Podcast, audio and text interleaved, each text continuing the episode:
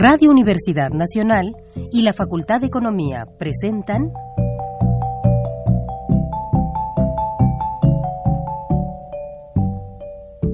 Los bienes terrenales.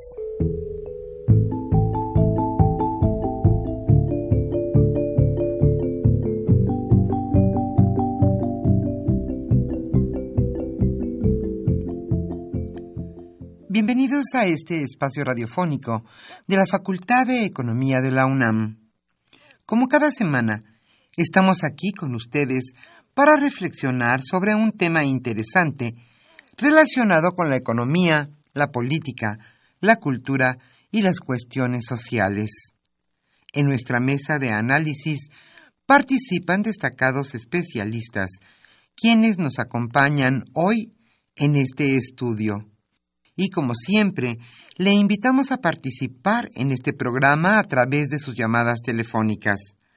Para nosotros es un gusto saber que usted desde su casa, desde su oficina o en el lugar donde se encuentre, se interesa en el tema que tratamos. Nuestro número 5536 8989.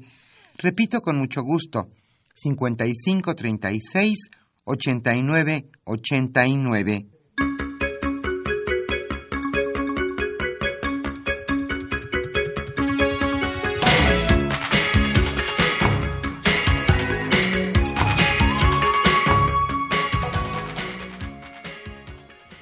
Este viernes, aquí con ustedes en los bienes terrenales nuevamente.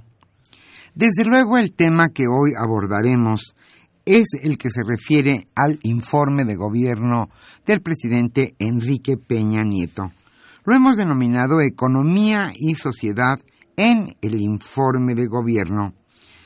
¿Qué fue lo que ayer informó el presidente?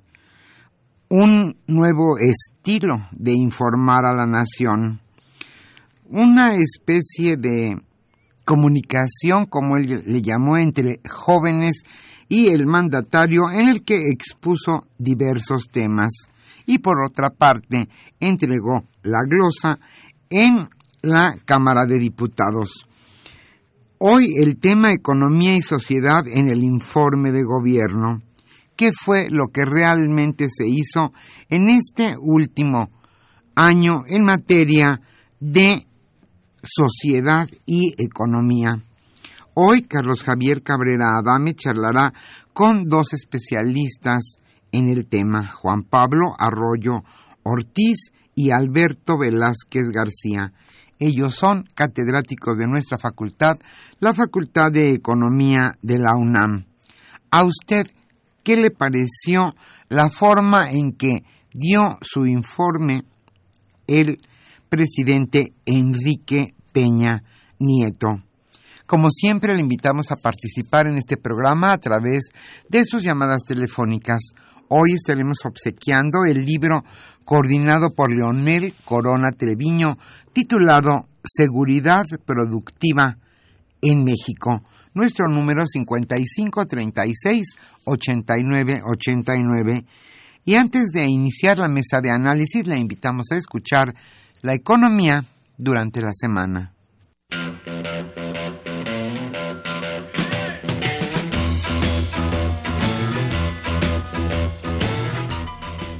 La economía durante la semana.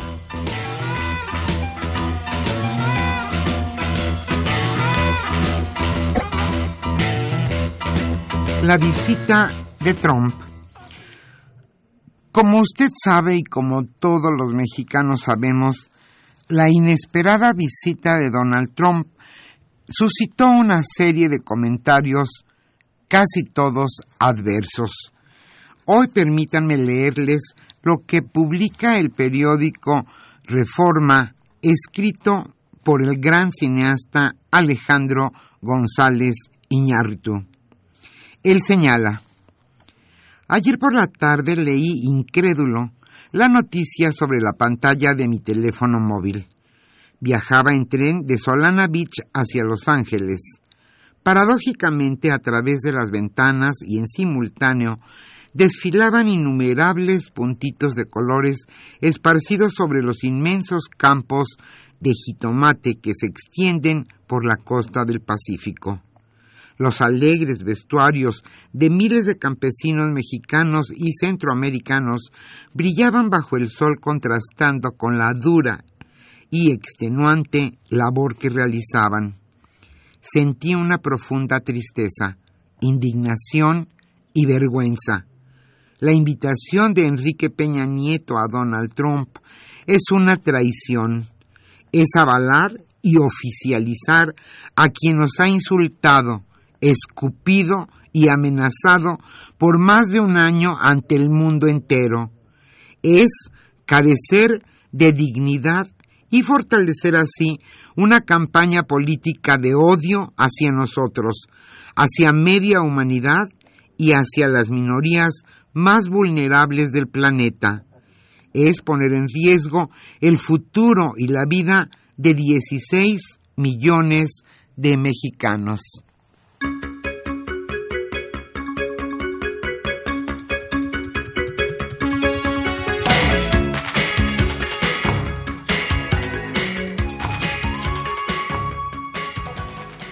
¿Y qué fue lo que informó Enrique Peña Nieto?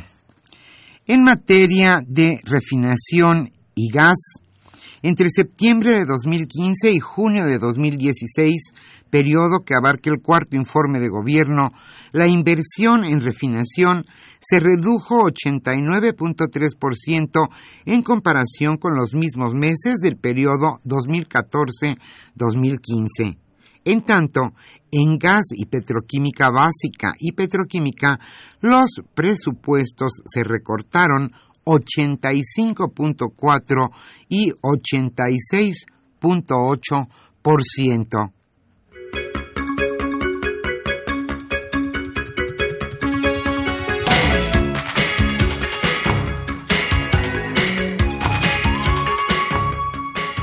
¿Y qué pasó en materia de transporte?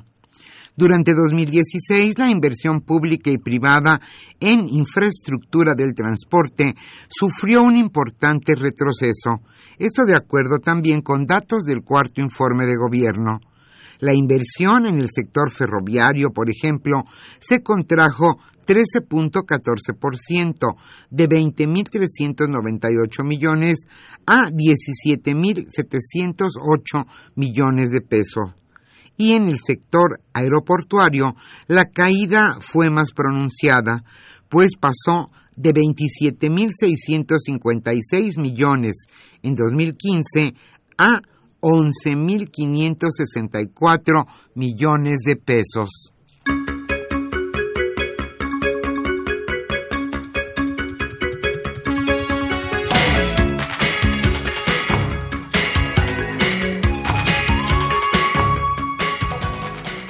Qué pasó en el último año con los hospitales?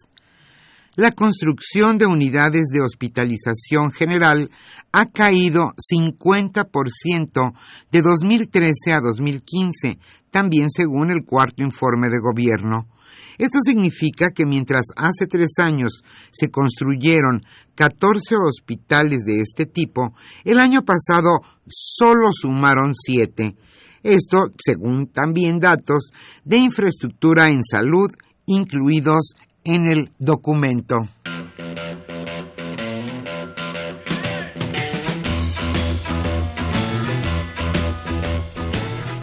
El tema de hoy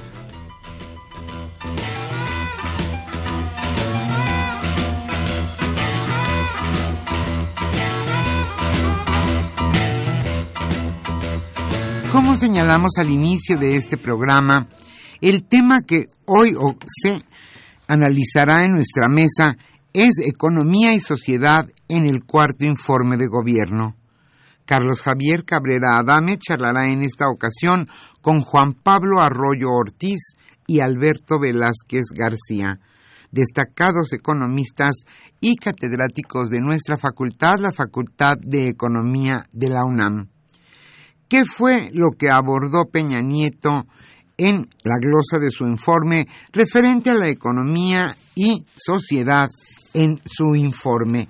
Hoy estaremos obsequiando a los primeros radioescuchas que se comuniquen a los bienes terrenales el libro coordinado por Leonel Corona Treviño titulado Seguridad Productiva en México. Le invitamos a participar. Para nosotros es un gusto que usted se comunique a este programa.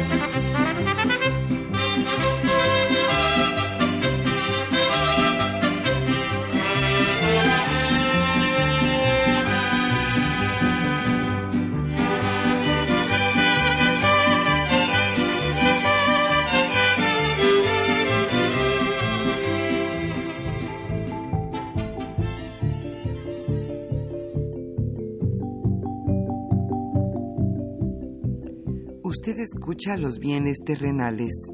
Nos interesa conocer su opinión. Le invitamos a comunicarse a este programa al teléfono 5536 89 89. Repetimos con mucho gusto, 5536 89 89.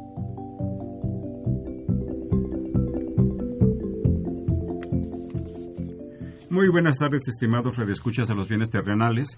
Bienvenidos a una emisión más de este programa que con gusto lleva a ustedes la Facultad de Economía y Radio Universidad Nacional Autónoma de México.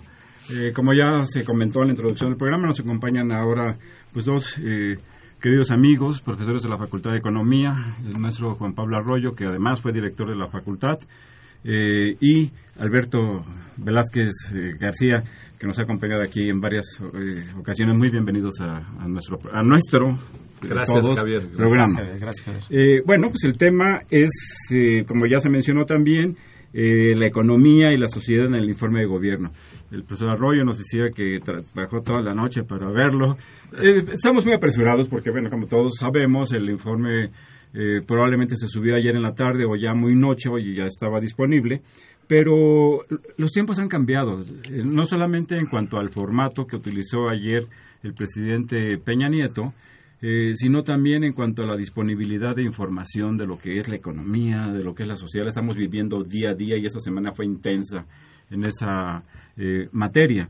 Anteriormente, pues había que esperar a que el presidente revelara los grandes datos, las reservas internacionales, la situación del país.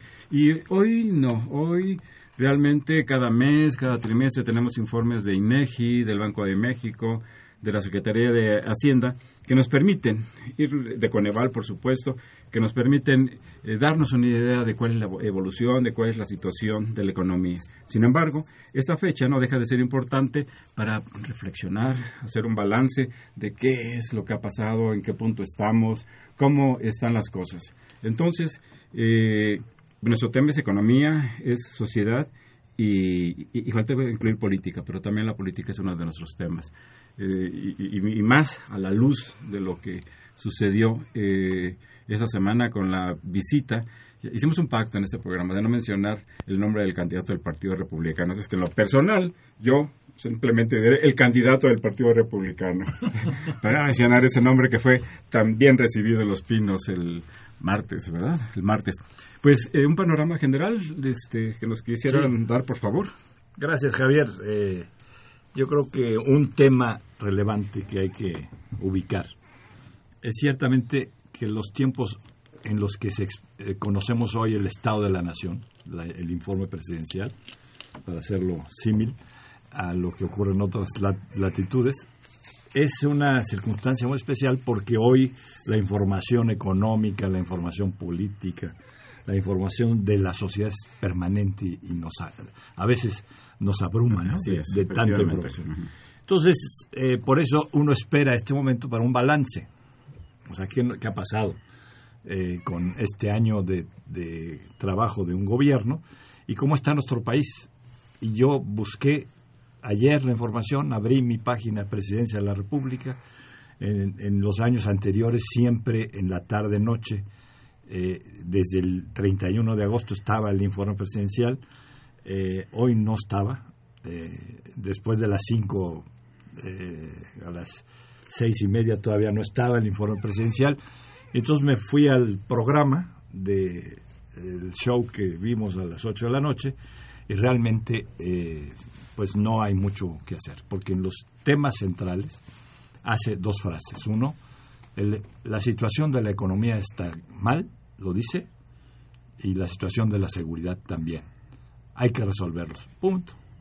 Y después entramos a una dinámica de, eh, de lo bueno que se puede contar o lo que, que hay que contar según él y, y, es lo que cuenta. Pues no, yo creo que lo que cuenta sería otros elementos, ¿no? Que, quisiéramos saber cómo está eh, el crecimiento en comparación con otros años y qué perspectivas tenemos, el, desarrollo del, del, empleo, del empleo bien remunerado, porque sí ha habido, como dijo, dos millones de empleos en cuatro años, 500 mil, cuando necesitábamos un millón cien cada, año, cada año. Sí, cada año. Entonces estamos en un déficit de dos millones cuatrocientos mil de personas que no pueden tener empleo entonces, esos, esos tipos de balances eh, yo creo que es lo que hay que hacer ahora, eh, porque si no, viviríamos en un país de fantasía. Ya en otros tiempos, ya otros presidentes hicieron su, su trabajo de tratar de hacer que el público viviera en un país de fantasía, pero yo creo que espacios como este eh, obligan a hacer una discusión más profunda y más seria del tema. Entonces yo, mi primera intervención sería en ese sentido. Muy bien, gracias. Alberto, por favor. Gracias, Javier, eh, por la invitación y un saludo a los radioescuchas de este, de este programa. Eh, retomo esto último que comenta eh, el maestro Juan Pablo respecto a este país de fantasía. Yo creo que es muy importante y quizás vale la pena el hacer el contexto de este ejercicio que uno debiera esperar de un ejecutivo. Y concretamente, eh, yo diría que somos un país de extremos y en el que solemos adoptar esta simulación, esta simulación como una práctica de, política nacional. Eh, pasamos del Día del Presidente, de ese monólogo, que, estaba lleno de cifras infinitas, de monólogos de tres, cuatro horas, un formato que, por cierto, eh, eh, venía desde el porfiriato, quien es el que finalmente lo ese ejercicio republicano que veíamos en los liberales es lo, un poco lo transforma y es cuando tenemos la fundación, lo conocemos como el Día del Presidente. Acaba en 2006, cuando ya Fox no puede rendir su último informe y el Congreso decide eh, eh, eh, eliminarlo este, como una práctica republicana a partir del 2007. El 2007 ya la Constitución ese artículo 69 nada más, nada más establece la obligación de rendir por escrito el estado que guarda que guarda la nación. Yo creo que muchos no estábamos de acuerdo con ese formato anterior el del día del presidente de ese monólogo tan largo. Digo era una pesadilla yo recuerdo de niño ver los informes porque además como niño no tenías otra opción querías ver algo en tu en tu televisión y en todos los canales obviamente veías a un señor hablando y hablando y hablando de cifras, no por horas. Era día libre. Además era día libre. Era día libre. Tenía una ventaja, habría que Exactamente. era un feriado. ¿Y qué pasó? Adoptamos, digamos, la clase, la clase política eh, decide cambiar ese formato, ¿no? Lo cambia. Eh, y, no quisimos en ese momento adoptar quizás lo que es el modelo quizás correcto de, de, las democracias contemporáneas eh, actuales. Digamos, eh, en el que hay un ejercicio de rendición de cuentas donde el presidente del Ejecutivo, el titular del Ejecutivo rinde cuentas ante, los demás poderes.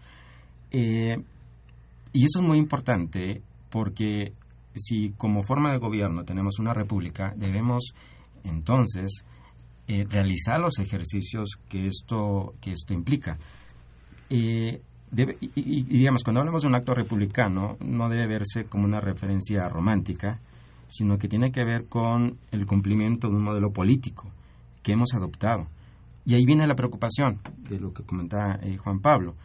Seguimos en la simulación, finalmente. Seguimos en la simulación, en ese divorcio entre, digamos, ese pacto social que está establecido en la Constitución y nuestra realidad.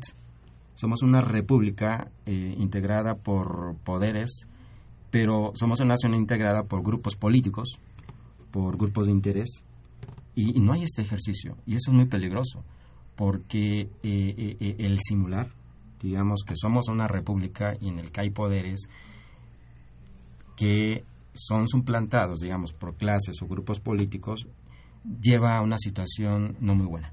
Entonces, yo creo que ahí debemos rescatar esa esencia de ese ejercicio que no vimos y llegamos a un extremo en el que tenemos un ejercicio como el que platica y nos relata que vimos el día de ayer, en el que no es un informe. Entonces se, se olvida, eh, insisto, más que verlo de manera romántica, es la parte de la importancia institucional de los poderes y de la rendición de cuentas, finalmente, que no tenemos. Eh, me parece muy acertado tu opinión. Eh, Alberto, yo quisiera eh, mencionar un, aspecto. Eh, uno es el, tema, por supuesto, del formato, la falta de rendición de cuentas, la falta de evaluación de los compromisos que se establecen en los planes de gobierno, en, los, en, los, programas de política económica que se plantean. Que la próxima semana, por supuesto, dedicaremos nuestra emisión a analizar el paquete económico que se presenta para el próximo año. Eh, pero los informes, eh, a pesar de todo este flujo de, información económica, eh, pues permitían al presidente de la República enfatizar el tema de la economía. Y, yo quisiera subrayar, hacer un breve comentario a ese respecto.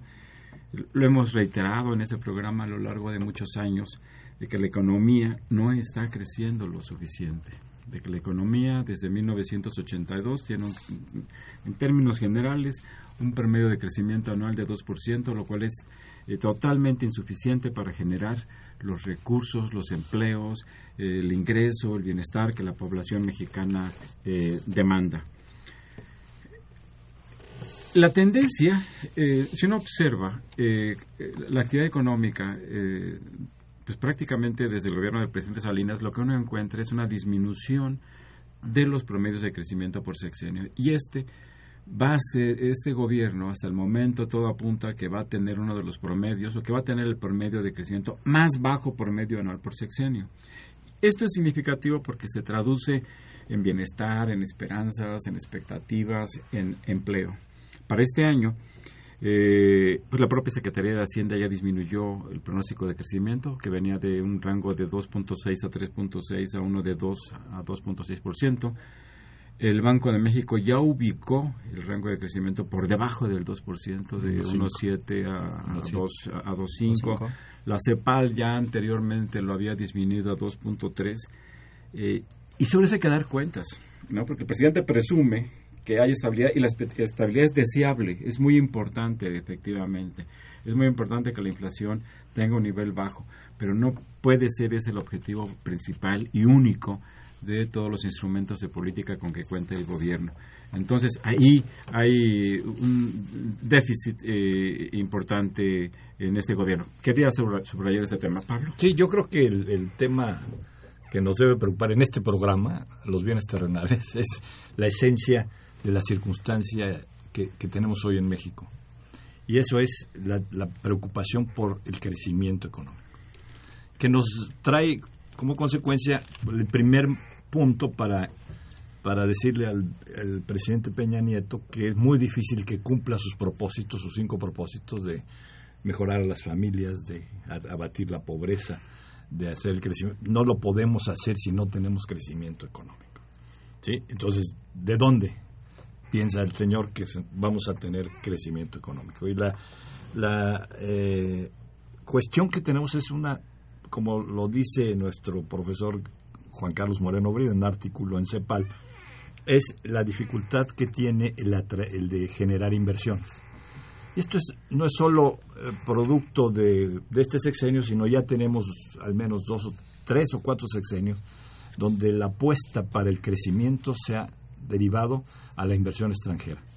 Y mientras teníamos el precio del petróleo alto, pues eso nos salvaba de alguna manera. Pero eh, la circunstancia que vivimos hoy de un, de, de un precio de petróleo abajo, una decisión de una reforma energética donde el Estado se desprende de la de la, de, uso de los recursos de explotación petrolera de manera directa. a los mexicanos, a todos, ¿no? Eh, También, eh, solo él, Nos afecta a todos porque de pronto perdimos eh, el, el, beneficio de los recursos naturales. Se dejan en concesión, pero para dejarlos en concesión entramos en un, en un tránsito de una indefinición tal que las rondas petroleras no dan resultado, no se, no se concesionan, las empresas no quieren comprar, porque están extorsionando al gobierno mexicano para que bajen las condiciones de intromisión en la explotación de recursos naturales. La inversión extranjera que a la que se apostó íbamos a, a tener como elemento fundamental para el crecimiento no está resultando, no viene. ¿Y por qué no viene? Pues tenemos una economía débil, una economía que es, como dicen los señores de Hacienda, se sustenta en el consumo interno, pero un consumo interno que se está cayendo. Este, eh, también lo apostamos a que va a crecer el, consumo cuando tenemos una circunstancia de ingresos en el país tremenda. Los empleos que se han generado son empleos de mala remuneración, de baja remuneración. Los dos millones de empleos que se presumen en el informe son empleos de menos de dos salarios mínimos. El 14% de esos salarios son eventuales, además. Y además son eventuales. Entonces, la circunstancia que vive esta, este proceso es muy, muy desafortunada. ¿no? Eh, yo estoy trabajando en una encuesta de pobreza en México, en la Ciudad de México, y el 82% de los empleados muestran preocupación por perder el empleo este año. Es una, es una alarma eso, ¿no? O sea, la, población no está eh, eh, tranquila. Se introduce esa desesperanza. Una desesperanza de decir, bueno, ¿qué va a pasar? O sea, entonces están preocupados por el día a día y, y, en el, el, futuro no tiene perspectiva. Entonces, eso creo yo que hay que resaltarlo en esa descripción que tú haces del comportamiento del crecimiento, que pues qué bueno que tenemos estabilidad y precios, pero no tenemos nada para poder decir que nos va a ir bien en el futuro. este es un elemento sustantivo que quiero marcar. La inversión se ha caído. Los rubros que más generan divisas en este país, desgraciadamente, son el trabajo de mexicanos en el exterior. O sea, las remesas son los que están convirtiéndose en el segundo eh, eh, ingreso de divisas internacionales después del turismo porque ya el petróleo ya no está dando. Y entonces, si eso es nuestra eh, forma de operar a nivel internacional en una presencia en un mercado global, es muy preocupante. Es muy triste que estamos perdiendo nuestras capacidades básicas en el proceso de producción nacional, que quisiera hablar de él en otra intervención. Eh, Alberto, por favor. Pues, a ver, compartir justamente algunos unos, unos datos y que también nuestros radioescuchas pues hagan sus conclusiones respecto al tema, ¿no?, del crecimiento económico. Fíjense, en el, en el periodo que llevamos de Peña Nieto, estos cuatro años, el promedio eh, eh, del crecimiento del PIB es de 2.1. 2.1 que está por debajo del crecimiento del sexenio de Calderón, que fue 2.18, que tampoco fue, digamos... Pero, pero, es menor. Y menor, al, pero además con la salvedad, a, Calderón le tocó la crisis financiera. Le tocó el año 2009 una caída de casi, eh, bueno, 4.7 puntos del PIB. Pese a eso, pese a ese, digamos, eh, factor externo. El, del catarrito. Mm, exactamente, el del catarrito, el catarrito. Entonces, a, Calderón le toca eh, ese año terrible y aún así fue mayor el crecimiento. El de Vicente Fox fue de 2.2, el crecimiento promedio, y el de Cedillo, que le tocó también el primer año el error, las consecuencias del error de diciembre, donde la economía cayó 5.7, el promedio de crecimiento de, de, de Cedillo fue 3.3, el PIB. Entonces, de los últimos cuatro sexenios, este es el que tenemos el promedio más bajo. Es como una carrera de tortugas. Este. Y, y, y, y, la actual es, y a la actual le falta una pierna, una, una no, extremidad. Y, lo que tú planteabas, bueno, estas, digamos, cada quien saque sus conclusiones, digamos, esta es la, la, la, cuenta, números fríos, y el tema es justamente, y, lo planteaba aquí este, el maestro Juan Pablo, el tema es el futuro. Si quieres, más adelante un poco hablamos sobre los escenarios, pero ante este dato que comenta esta situación terrible de una caída estrepitosa eh, de la inversión pública y también de la inversión privada, como consecuencia, digamos, de, lo que están viviendo muchas regiones del país, el tema es hacia adelante. O sea, ¿cuál es tu perspectiva de crecimiento? Ya, si quieres, un poquito más adelante podemos dedicarle un poco a esas perspectivas. Este, ¿Cómo no? Eh, una pequeña acotación respecto al tema del empleo. Eh, los grandes temas es el crecimiento económico y el empleo. Si no hay empleo, la población no puede tener ingresos, no puede tener perspectivas, no puede educar a sus hijos, no crece se puede alimentar. Por supuesto, eh, por supuesto que crece la pobreza. Pero los datos que, que, se presumen y a los que hacía referencia el profesor Arroyo, eh, de que solamente se han creado dos, el presidente los presume, dice, es que son dos millones, nunca en los últimos, en este siglo se habían creado tal cantidad de empleos en cuatro años, pero como bien señaló, eso representa realmente un poco menos, en realidad, de 500 mil empleos eh, cada año, sí. eh, de los cuales una parte importante, el, sobre el 15%, son eventuales. De manera que solamente eh, se han creado eh, en este país cerca de eh, un, fijos de, de, base de planta, un millón setecientos mil empleos. Estos, si se incorporan a la cifra histórica de empleo en el país, pues nos da una cifra más o menos de 15.7 millones de empleos cotizando, de trabajadores cotizando en el IMSS. Es un porcentaje muy bajo en un país de 120 millones de personas.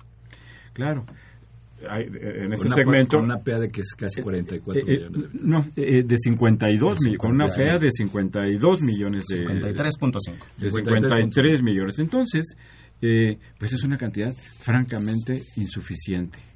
Si ampliamos el concepto de PEA y incorporamos la, la, población no económicamente activa, es decir, aquellas personas que no se les considera desempleados sí, por el hecho de que no buscaron empleo la semana anterior, la cifra se incrementa de una manera notable. Sí, Entonces, el número de empleos es muy bajo en proporción a la población que podría trabajar sí, en este requiere. país. Pero, pero, además hay un tema adicional. Si quieres, ahorita que regresemos, este, lo comentamos. Y, sí. Hacemos una pausa y regresamos a los bienes terrenales.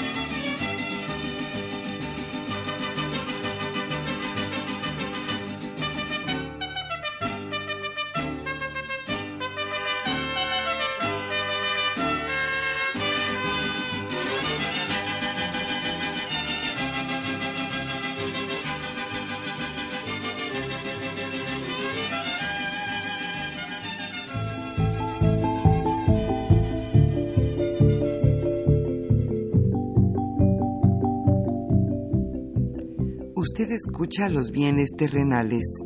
Nos interesa conocer su opinión. Le invitamos a comunicarse a este programa al teléfono 5536 89 89. Repetimos con mucho gusto, 5536 89 89.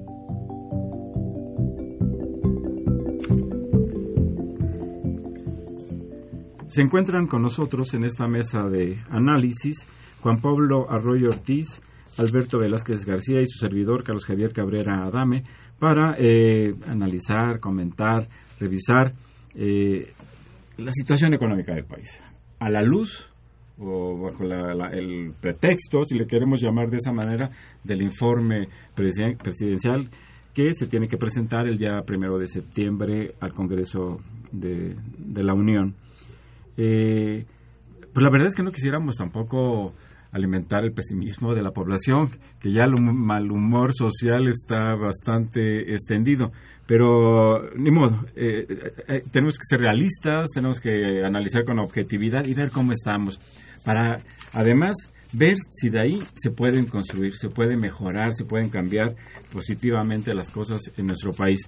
Eh, eh, eh, ahora que estábamos fuera del aire comentábamos eh, que bueno el tema de la deuda es un problema muy grave que ya está aparentemente se les está yendo de las manos a las autoridades fiscales del país y eso tiene múltiples consecuencias como ya lo vivimos los que tenemos cierta edad este, en, la década de los años 80. tenemos este problema. Ah, ¿Tú quisieras? Yo sí quisiera, yo sí quisiera ligar este tema de que lo Además lo anuncia eh, eh Carstens, el, gobernador del Banco Central, hace unos, unos días, antes, como cuatro días antes del informe, como que nos soltaron las cosas malas antes de las cosas buenas. Uno, la razón por la cual hay que obligar el recorte presupuestal. O sea, la deuda se ha incrementado a casi el 52% del PIB en este, en este año. Y lo peor es que seguimos con la costumbre de pedir prestado para pagar hace un par de semanas anunciaron con bombo y platillo que se había conseguido una, conseguido una renegociación para pagar lo que debíamos eh, eh, los vencimientos. lo que debíamos de pagar en enero. Y lo que hoy se tiene que pagar solo de vencimientos es una cantidad verdaderamente absurda. Cuando me recuerdo que en los 80 eh, Silva Herzog que declara una moratoria por la obligación de pagar 14 mil millones de dólares. Ahora debemos una cantidad solo de pago de servicios cerca de 400 mil millones de dólares. Y eso que incrementa la deuda para poder, eh, este, poder resarcir y tener una buena calificación de las calificadoras. Pero entonces nos, bien, nos rebota el asunto porque el, el incremento del compromiso a pagos es mayor y entonces tenemos una circunstancia que realmente pone en riesgo la, el funcionamiento ya no de la economía, sino incluso de la operación del Estado mexicano. Es un tema central. Me parece que el dato de la deuda creo que está un poquito no, es, elevado, es ¿no? 46.2, digamos, al segundo trimestre, como porcentaje del PIB. Anunciaron hoy eh, un...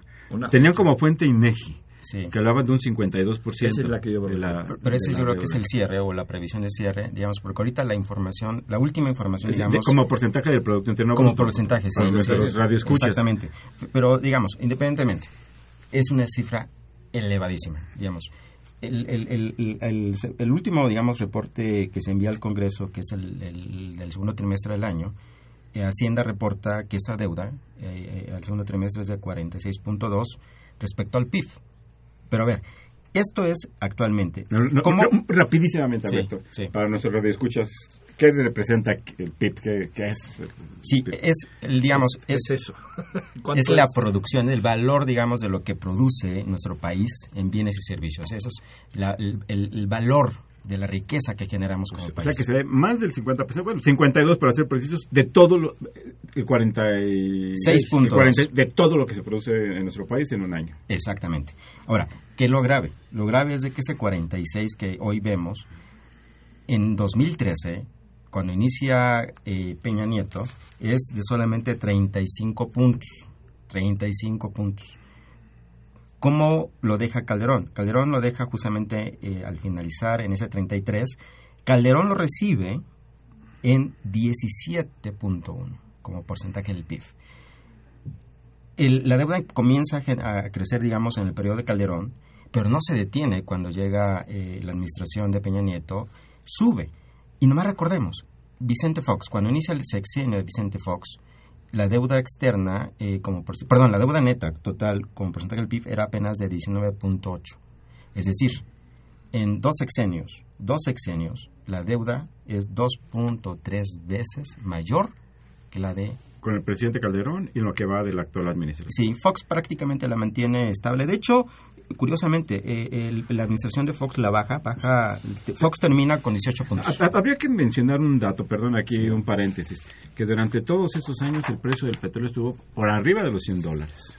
Eh, ahí no ha habido una explicación, no se sabe bien, qué sucedió con esos recursos, pero bueno, eh, durante la administración del señor Fox prácticamente no, como señala Alberto, no se incrementó la deuda, pero sí, durante la administración del señor Calderón, con precios del petróleo por arriba.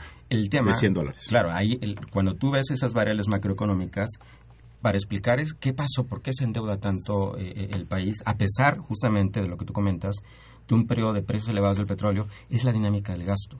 Si observamos la dinámica del gasto, es pavoroso, porque del año 2000 hacia acá, el gasto público del sector público se ha incrementado 7.5 puntos. en su parte corriente. Del PIB. no en la parte de inversión. Pero, el global, digamos. Pero la inversión física, la, formación bruta de capital, como señalaba Pablo cuando en un estudio de nuestro amigo Juan Carlos, ha ido a la baja. Claro. Entonces, es que si dimensionamos, o sea, incrementar en, en, en solo 15 años tu gasto en 7 puntos del PIB Solo lo puedes hacer de una forma, si tienes el mismo crecimiento en tus ingresos. Desafortunadamente, hasta el año pasado, que digamos es una de las cosas bondadosas, digamos que podríamos ah, comentar más, más adelante, solo el año pasado tuvimos un crecimiento en los ingresos tributarios, y, muy grande, tres puntos del PIB. Pero todo ese periodo en donde el, gasto está creciendo, creciendo, los ingresos se mantienen planos, planos. Y eso obviamente conduce, aun cuando tienes tus ingresos petroleros, a endeudarte. Deuda. Deuda. Se traduce en deuda, digamos. Y el tema es de que, salvo este año, que ya si observas las cifras del gobierno federal, hay una reducción en la tendencia del gasto, no la vimos hasta este momento. Todos los primeros cuatro años del gobierno federal traes un crecimiento constante en el gasto público. Como tú mencionas, Javier, el problema además de que no es gasto de inversión. Que permita aumentar la infraestructura, el potencial de crecimiento. Porque eh, presumen que están consolidando el superávit primario, que esto es que no están queriendo gastar más de lo que perciben de, recaudación. Pero cuando agregamos, cuando eh, agregamos el superávit financiero, es cuando se nos va eso a un problema grave. Un déficit significativo. Yo quisiera mencionar rápidamente un tema, porque si vemos que el producto sube eh, 2%, ¿quién es que se beneficia con ese incremento del PIB? Y al analizar la dinámica de los sectores, vemos que el sector que más se desarrolla, además del turismo, es el sector financiero. Y el sector financiero, por las condiciones de propiedad del sistema bancario, genera una exacción o exsalida de recursos de, la dinámica económica mexicana al exterior. Entonces, el único sector dinámico va a entregar dinero a BBVA y a Santander y a Citibank para afuera, pues estamos en un país verdaderamente con serios, serias complicaciones. Con dificultades. Eh, tenemos aquí ya una buena cantidad de llamadas de nuestros radioescuchas. Les agradecemos mucho que, que nos hablen, que nos den su opinión antes de cederles el micrófono, siempre hay un capítulo de relaciones exteriores. Ah, ¿Quisieran, este, de una manera más o menos breve? Pues yo creo que terrible eh, el ejercicio que vivimos eh, el martes pasado, pues yo lo atribuyo a una improvisación, a una improvisación de una administración pública y a un desatino y un grave, grave error de que yo tenga memoria memoria de la diplomacia mexicana. Pero tú eres muy joven, este, Alberto. Los que somos mayores nos vamos para atrás y no recordamos un desatino, eh, una torpeza de ese tamaño. Yo quisiera eh, al respecto comentar, Javier, que eh, la política de las relaciones exteriores se descubre por las por las giras presidenciales que se han hecho. Y yo recuerdo nada más la presencia de nuestro país en la reunión del Telecan que fue en Canadá hace unos hace unas semanas un, un par de meses menos eh, como la presencia de nuestro presidente frente a Trudeau y frente a Obama dio mucho que desear y cuando el, el, el, premier de Canadá le reclama que él fue docente y que no entiende por qué a los docentes en México no se les escucha. Eso es política exterior, está muy mal. Y después la Merkel, cuando le reclama la presencia... La canciller de, Alemania. La, la, canciller de Alemania le reclama la presencia de los 43 de Ayotzinapa. Entonces dices, bueno, ¿qué, ¿esa es política exterior que estamos haciendo bien? Yo creo que tendríamos que también revisar ese tema porque concluye en la visita del candidato republicano y las incluso el buleo y la burla de la candidata demócrata con diciendo ah, ya eh, cuídate porque ya sabemos con quién andas y sabemos quién eres. muy, lamentable, muy lamentable que eh, desde la más alta autoridad de nuestro país nos haga una defensa enfática, clara eh, sobre los insultos, las agresiones de que, ha sido objeto, de que hemos sido objeto los mexicanos en nuestro país por parte, yo insisto, del candidato del Partido Republicano a la presidencia de Estados Unidos. Bien, eh, cedemos eh, la palabra a nuestros radioescuchas, los invitamos todavía a que nos sigan llamando. Muchas gracias a René Galván Niño que nos habla de la delegación Benito Juárez. Él plantea, fue absurda la invitación al candidato del Partido eh, Republicano. Es como si Obama hubiera invitado al señor López Obrador cuando estaba en campaña. El informe no fue informe, sino preguntas y respuestas a modo. Bueno, pasamos al aire, señor Galván Niño, su opinión. Muchas gracias por habernos llamado. Eh, Arturo Báez, de la delegación Benito Juárez, gracias por llamarnos también. Plantea, es una tristeza que nada se haya realizado en este sexenio y que no se vislumbre nada hacia el futuro. Ya ni siquiera eh, está nadando de muertito, nos está eh, endeudando y hundiendo. Sí se ha hecho algo, ¿no?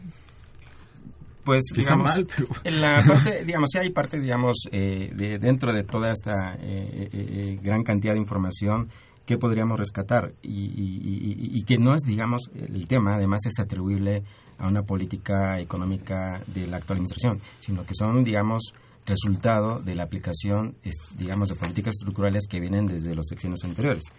El caso, digamos, de la estabilidad de precios.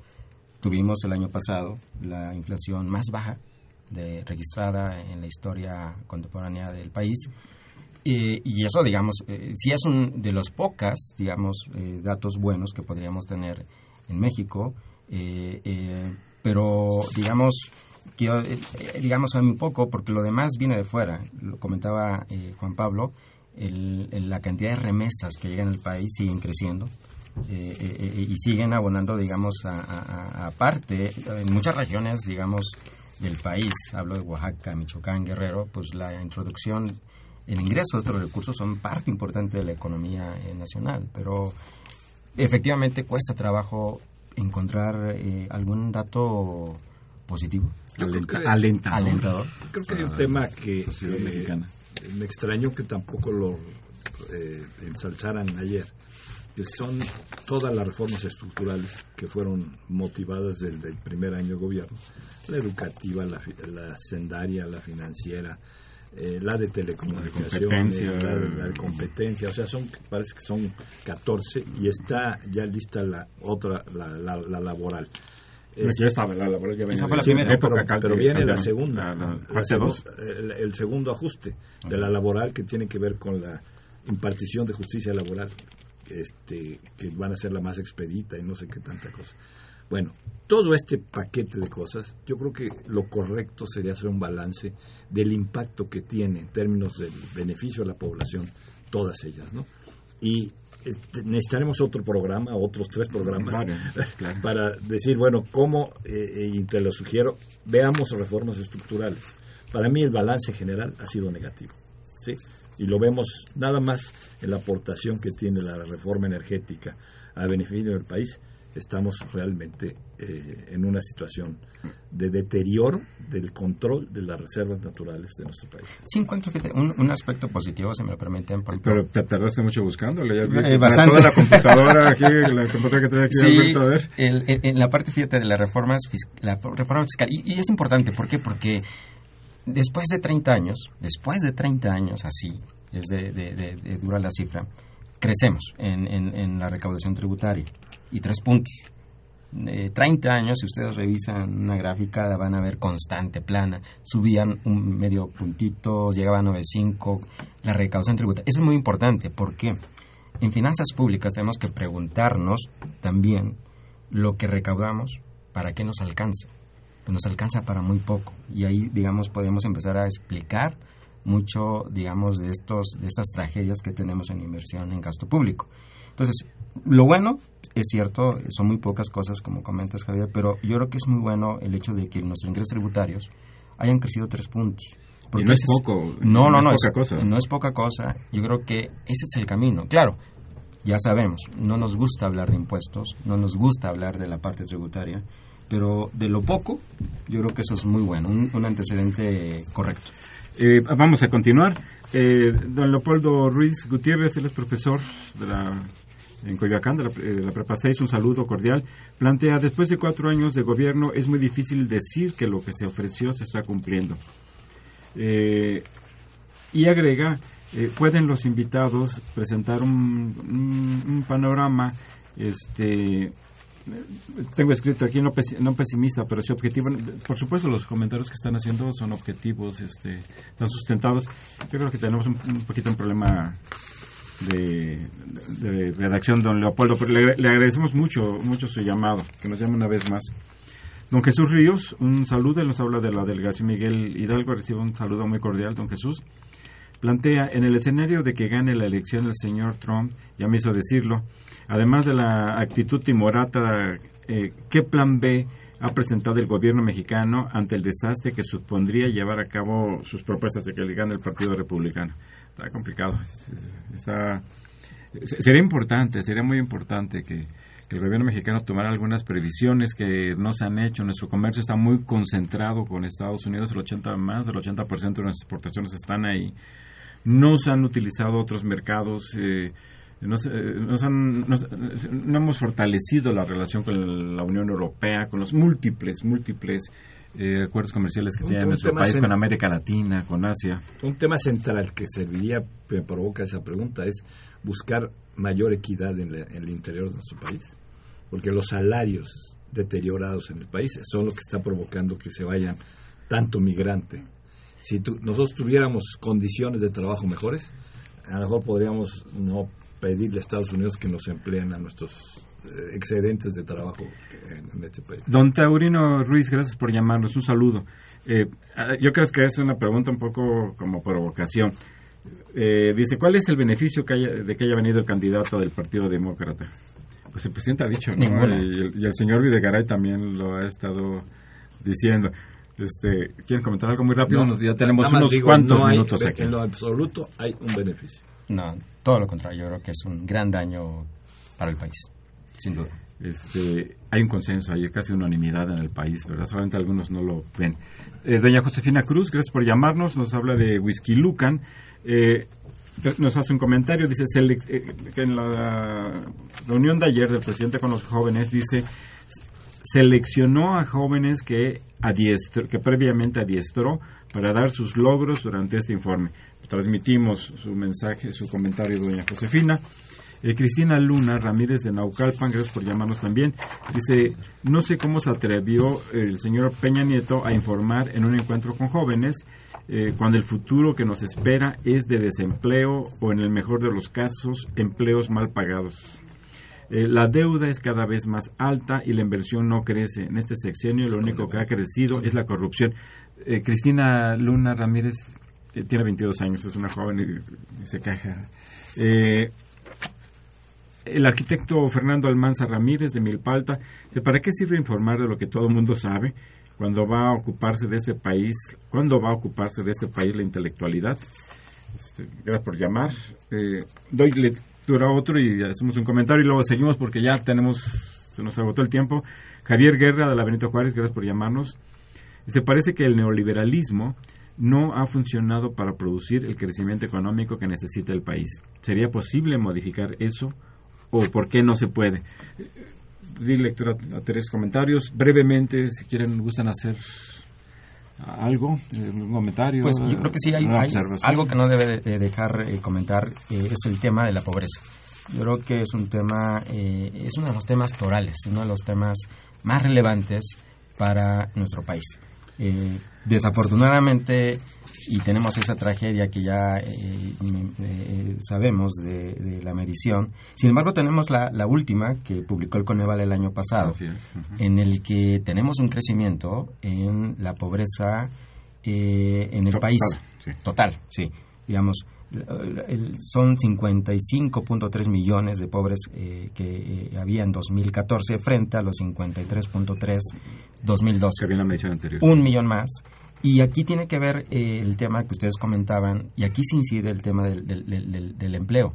Porque si se mete al, al análisis ya técnico del Coneval, ha bajado la pobreza en, en derechos digamos, se han hecho de hechos medianamente las cosas. Personas que tienen piso firme, servicio de salud, vivienda, pero el tema que sigue siendo eh, el, punto, el grave. punto grave es el salario. Es el del ingreso. En efecto. Este nada más la pobreza que hoy se mide con seis carencias eh, y eso hace que se haya modificado el criterio con el que antes se medía y que nos da ahí otro engañito en la forma de concebirla. Sí, claro el problema de la pobreza sigue siendo el problema grave de este país y hay que buscar cómo lo hacemos para La cuestión es que con los cambios que hizo INEGI no se puede, no es comparable ya la medición. por eso, como ya señalaba Alberto, la última medición que tenemos es la que se hizo en el 14, que se publicó en julio del año pasado. Raúl Horta Retana, muchas gracias por llamarnos, el hace de la delegación Miguel Hidalgo. Plantea con todas las cifras que manejó Peña Nieto, creo que, debe, que deben ser las cifras de su Casa Blanca o las cifras de sus cuentas privadas. Transmitimos su opinión y le enviamos un cordial saludo, don Raúl. Eh, Atala Sánchez Hernández, de Xochimilco, gracias por llamarnos, señala, siento que cada vez estamos peor. Cada presidente es peor que el anterior. Felicita a los panelistas. Muchas gracias por su llamado y por su opinión, que ya traspasamos al aire. El señor René eh, Galván Niño, eh, creo que le había pasado. Ya. Le había pasado, ¿verdad? Le enviamos un saludo nuevamente, don, el señor Galván. Eh, y Santiago Montesinos, de Coacalco, comenta que digan los economistas dónde están las inversiones que se realizaron con el dinero con el que nos ha endeudado Peña Nieto. A ver. El tema que ese dinero se ha gastado para pagar deuda. O sea, no se ha dirigido a la economía se ha dirigido a la economía de los, del sector financiero internacional al que le hemos estado debiendo para los gastos corrientes de un gobierno bastante ineficaz. Alberto, ¿quieres? Pues básicamente, digamos, yo creo que el, es momento de repensar. Si estamos en un momento crítico, digamos, eh, esta variable este, de un crecimiento desordenado de la deuda pública eh, debe de llevar a pensar al gobierno. Llevamos una senda de gasto que no es sostenible. Y la otra es, digamos, podemos seguir con ese nivel de gasto, pero entonces tenemos que hacer lo propio para generar ingresos. El tema es de que nuestra principal fuente de ingreso del sector público, el petróleo, pues tenemos dos problemas. El precio, por un lado, está eh, eh, 30, 40, 50% menos que el año eh, anterior y la producción se nos está desplomando. Yo tengo temor, Javier, que el tema económico ocurra como con el de seguridad estamos descubriendo después de muchos años de crisis en seguridad pública tumbas ocultas ilegales donde están apareciendo cadáveres por todo el país, Veracruz, Coahuila, etcétera. ¿Qué va a pasar con la economía? Vamos a descubrir dentro de poco eh, cadáveres de resultado de la economía que estamos golpeando. y, se van a salir los va a salir la pobreza, va a salir el reclamo ya de está, ya, está brincando esto. y somos y apenas es el cuarto año. Ojo. Híjole. El cuarto año. No digas eso, no nos acuerdas de eso. Alberto. Doña Guillermina Castillo, gracias por llamarnos, lo hace desde la delegación Cuauhtémoc. Ella comenta, se juntaron los dos Hitler, Hitlers, Peña y el candidato republicano. Eh, su programa y en general los programas de Radio UNAM dicen que no se eh, dicen lo que no se dice en otras estaciones Eh, la TV, la televisión es cobarde y mentirosa. Transmitimos opinión de doña Guillermina Castillo y le enviamos un cordial saludo, se nos ha agotado el tiempo. Eh, muchas gracias por haber estado aquí. Gracias, Javier, por tu invitación. Este, los maestros Juan Pablo Arroyo Ortiz y Alberto Velázquez eh, García, ambos profesores de la Facultad de Economía, el maestro Arroyo, director de la misma. Les recuerdo, gracias, muchas gracias por, por escucharnos, muchas gracias por, por, por sus llamadas también. Les recuerdo que Los Bienes Terrenales es un programa es un programa de la Facultad de Economía y de Radio Universidad Nacional Autónoma de México. Muchas gracias, muy buenas tardes y muy buen mes patrio.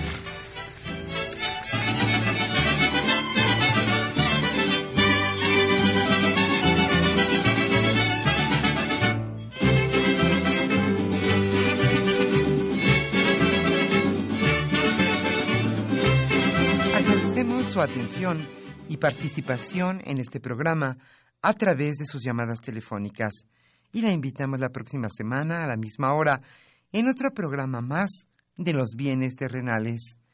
La coordinación general fue de Carlos Javier Cabrera Adame, la coordinación académica de Aníbal Gutiérrez, Roberto Cabral, Alejandro Pérez Pascual, Rubén Antonio Miguel y Leonardo Lomelí Vanegas. En los controles técnicos, nuestro compañero Humberto Sánchez Castrejón y en la voz y producción su amiga Irma Espinosa, quien se despide de ustedes y le desea un agradable fin de semana.